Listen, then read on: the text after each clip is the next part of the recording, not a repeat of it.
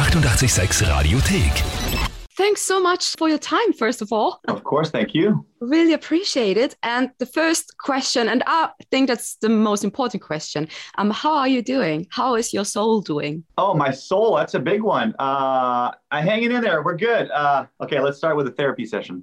Um, no, I'm doing pretty good. I'm excited. I'm a little bit nervous about going back on the road, not for any other reason than I haven't been on tour uh, in the last two years, and we're going out for five weeks. But yeah, just getting ready for that. Excited, nervous, uh, and uh, yeah, it's all good. How are you? How's your soul doing?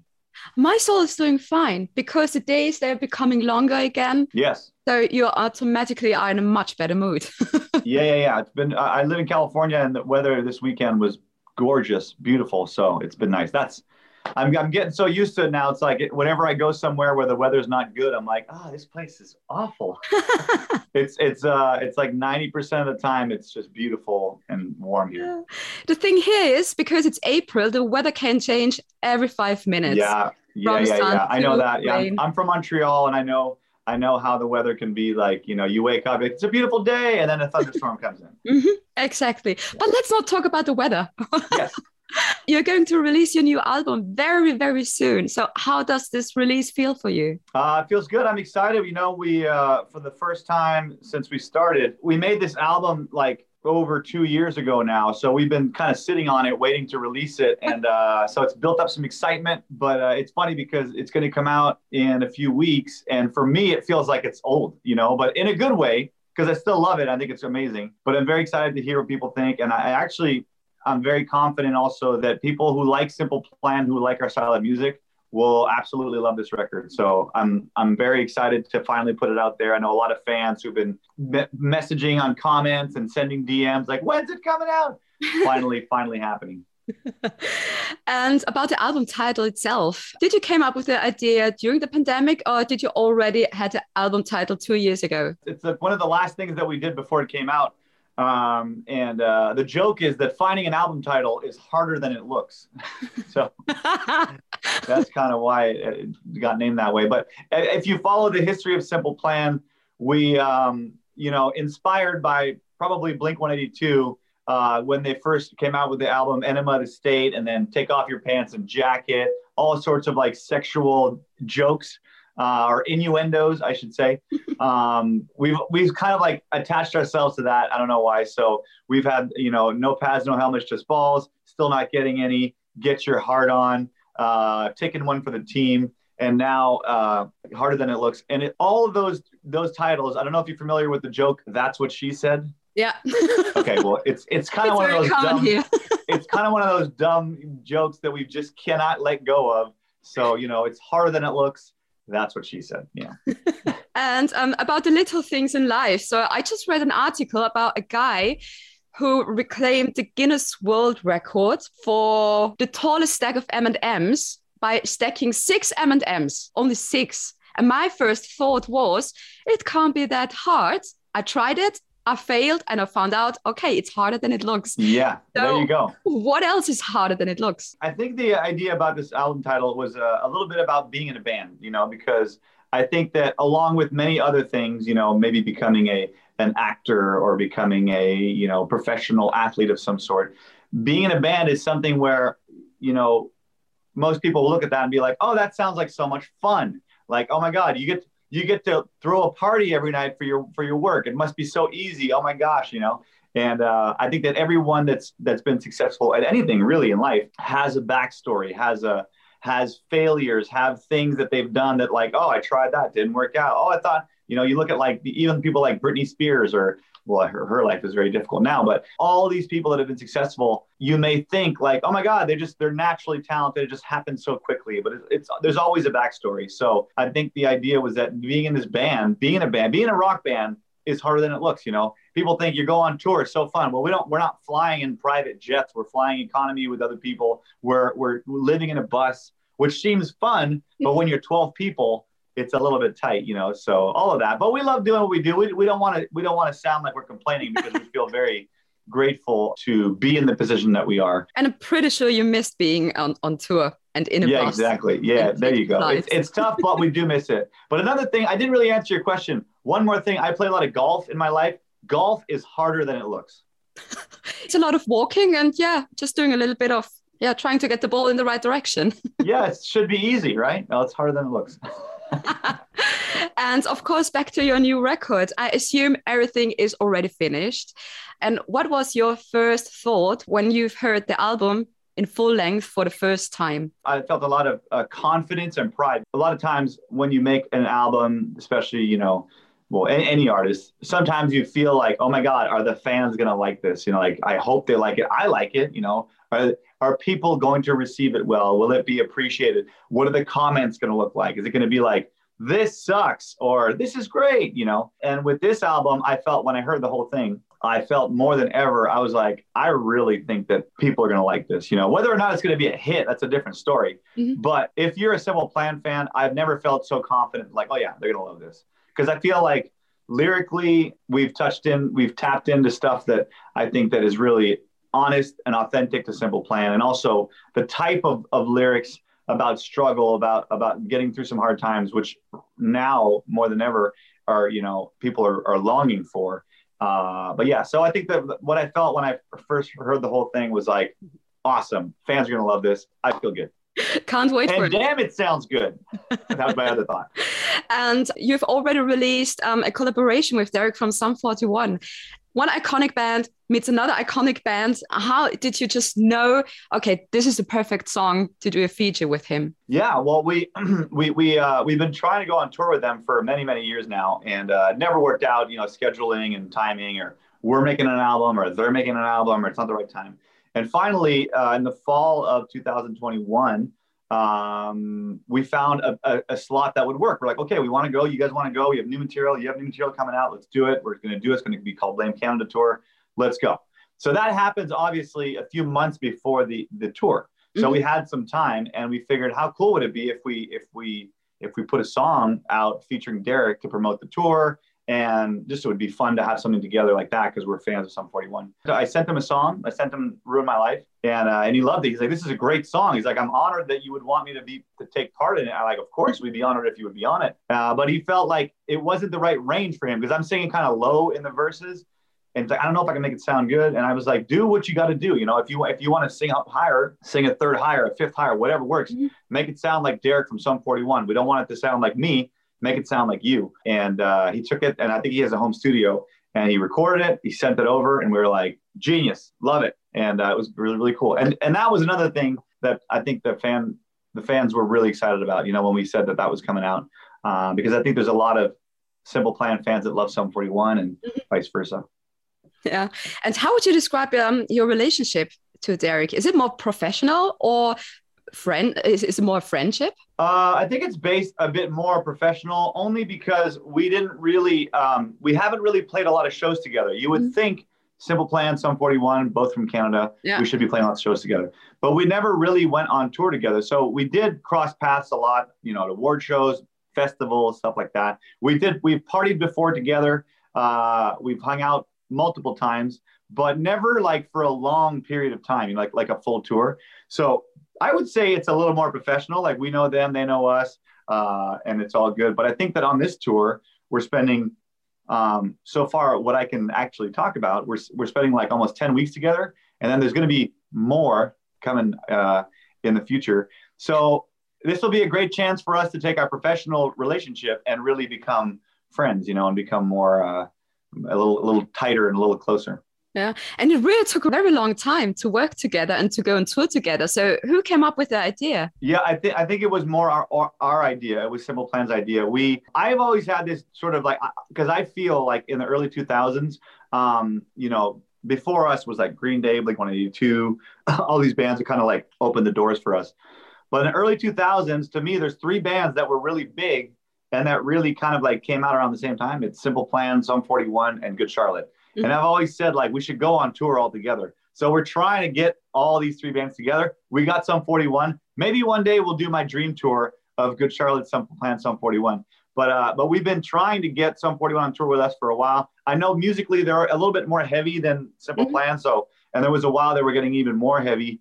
So it wasn't quite the right fit, maybe. But uh, we've been chasing them for a while. And Derek was finally like, I think it's a good idea. So we're like, finally, let's do this. This year in June, we have um, Green Day, we have Weezer, and Fall Out Boy going on tour. Oh, nice. So why that- not? Go for Yeah, it. yeah. is that is that coming to uh, to Germany? to Austria, yeah. Austria. Sorry, I'm sorry. Yeah. My bad. Um, that's really cool. Awesome. Yeah. Well, yeah, I didn't get to see that show. Uh, I would love to see it. Yeah. It's gonna be I'm, awesome. I'm really looking forward to it. yeah. And uh, of course, about your shows, is there a particular song you really look forward to playing it live? Is it a Hmm. new one or an old one? Um, I'm looking. I'm looking forward to playing the new songs. I really like. We've played "Ruin My Life" a few times already. This is the one with Derek with Derek from Sum 41. I like playing that one a lot, and I like the fast songs. I like like more energetic songs. And there's one song called "Best Day of My Life" that's mm-hmm. coming out, and it's like it's actually. Can I swear on this radio show? Yes, you can. The lyric is "Best fucking day of my life," and it's a really high energy song. I'm excited to play that one. And um, how does it feel just to be back on tour again after pandemic? I'm a little bit nervous, but I'm not nervous about my health. I've already got COVID. Everybody in the band got COVID already. We've all passed it. We're good. Uh, I mean, I'm not. I'm not saying it's not dangerous, but Yeah. uh, it's. Yeah, you know, no, I'm not worried. I'm not worried about that. Uh, but I'm just. It's been a long time since we've been on the road, and we're going for five weeks. And you know, my, my daughter. I have two daughters who are eight and ten years old. I'm gonna miss one of my daughter's birthday, and uh, so I'm a little bit. You know, it's like I'm excited, but I'm also a bit nervous about be, being gone for that long because it's been so long since I've done it. I've been at home. I'm like taking my kids to school, taking them to the park, going to the beach. Uh, I'm, I'm really a full time dad. So it's going to be a bit of a transition, but uh, it's exciting. It's good. Yeah. Have you guys done workout before the tour starts? So recently, because uh, we played some shows, we played a show in Chicago last year, and we played some shows in Mexico last week. And I was jumping on stage, and I was like, so out of breath. So since then, I've been running. So now I'm like preparing myself for my cardio to be a little more in shape. So every morning I run with my dog, and uh, and my sometimes my my daughter comes with me, and she runs with me with the other dog. Mhm. Uh, so yes, I have been training. I feel good. I feel healthy. Should be good. and I know this is a very tough question, but we just don't know what will happen within the next months with the pandemic and stuff like that. And especially for bands from from the USA and from Canada, it's very hard just to plan anything to go to Europe. So Mhm. how do you feel about going to Europe? Because we really miss you here too. Well, I can't talk about it too much, but we already have plans to go to Europe, and it's happening quite soon. And I think we'll talk about it pretty soon. Um, but yes, we're very excited. We're excited about it. I think that uh, you know, obviously, it's a difficult situation to deal with. Nobody knows what the right thing to do is, uh, but at some point, I believe that we cannot.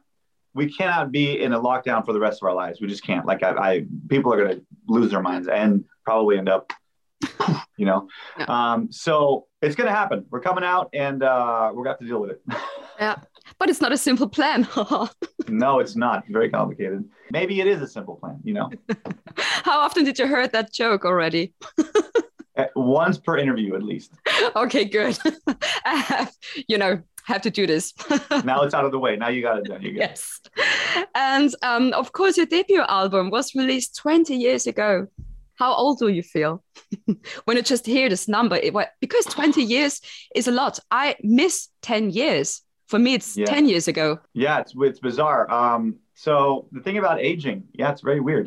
You know like my parents my, my dad used to tell me this. My grandmother who passed away would tell me this when she was really old and she was like she lived to be 90 94 93 um, and she would tell me she would look in the mirror and she would say i don't know i don't know who that person is in the mirror. That's not me. She's like i'm that's not what i look like. She's like this is not like this is an old version of me. Yeah. Because I, I don't feel like you know you say it's been 20 years. I know if i look at the calendar it's been 20 years. I know that if i look at my life i have children now married i've got responsibilities. Um, i know that i'm i'm going to be 43 but i don't feel that way. I feel like we're the same kids you know we're the same people. Uh, and when i'm on stage and i'm playing a show i still feel like pierre from simple plan. I don't feel like the dad you know? So it's kind of weird but that's i think it's i'm learning about aging. I'm learning about uh, what it feels like and i think you you sort of develop a little bit of more understanding of people who are you know 50 60 years old. You're like oh you don't feel like that. You don't you don't you didn't you weren't always 60 years old. You know at some point you were 18 and you know, smoking cigarettes and acting real cool, you know. and besides from the fact that maybe everything hurts a little bit more when you get older, um, what are yes. the good sides about um, becoming older and wiser, and what maybe was better um, back in the days? Nothing's good about getting older.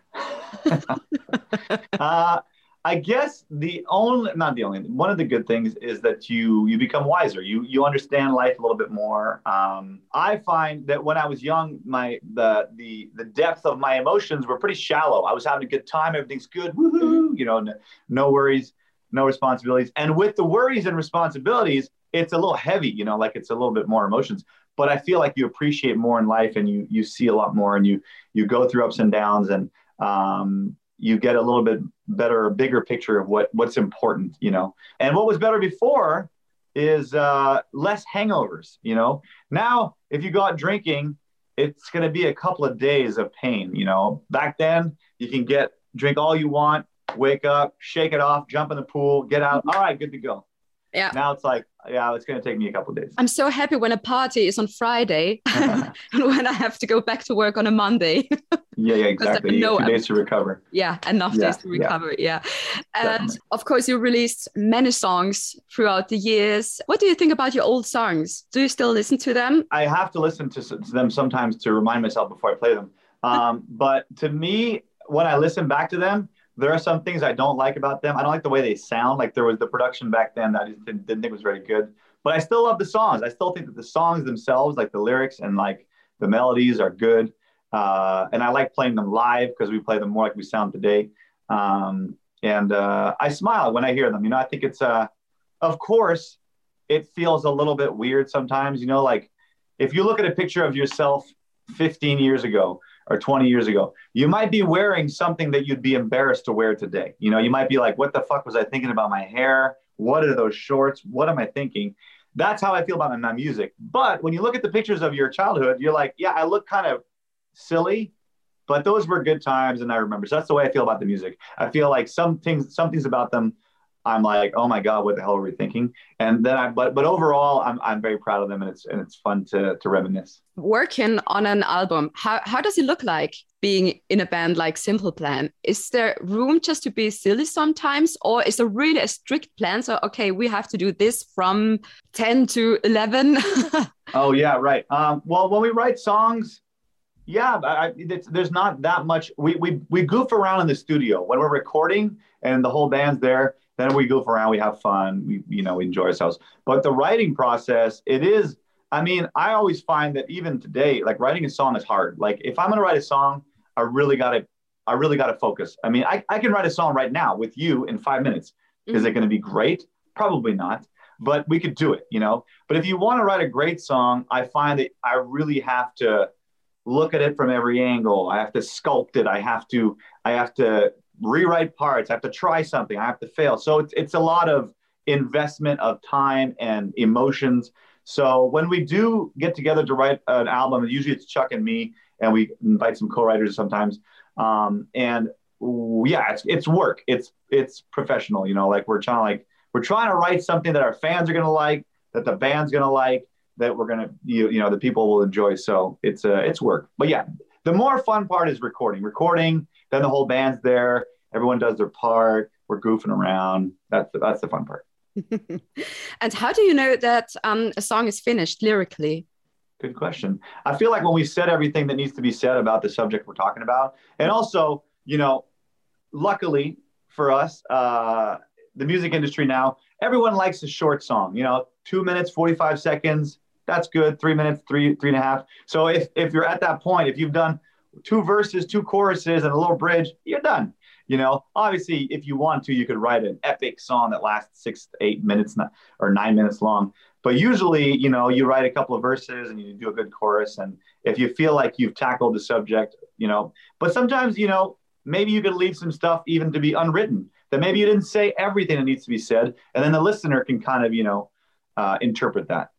Yeah do you now spend more time um, with the lyrics and with songwriting than 20 years ago because mm. you're just wiser you just know more things than you did 20 years ago yeah i think that uh, one thing i've realized which i'm happy about is that the words come to me much quicker now. Mhm. Like I used to, I used to hate doing lyrics. I used to be like, oh, I don't know what to talk about. I like melody, but I didn't know what to talk about, and um, so it was harder.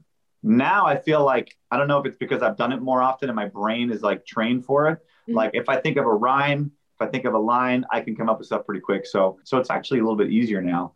But uh, I think even though it's easier, we pay more attention to lyrics now. And you know, I, I think it was. Uh, I look at some of the songs from the past that we've done; they're a little immature, but we were immature. We were kids, you know.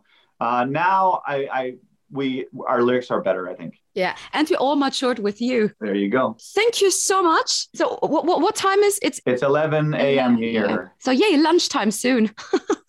Yeah, yeah. I, I'm just I'm cleaning out my garage because I have to put my car in the garage before I leave. So I'm cleaning out my garage. I got to pick up my daughters from school later. Real dad stuff. Before you go on tour. Yes, I got to prepare. enjoying gotta those things. Yeah. You, yeah, tie up all the loose ends. Yeah. Well, thank you for your time. I appreciate it. Have a great evening. What time is it for you? Like eight o'clock? 8.30 8:30. now. Awesome. Cool. Okay. Well, nice talking to you. Bye. Bye bye. Die 886 Radiothek. Jederzeit abrufbar auf radio886.at. 886! 886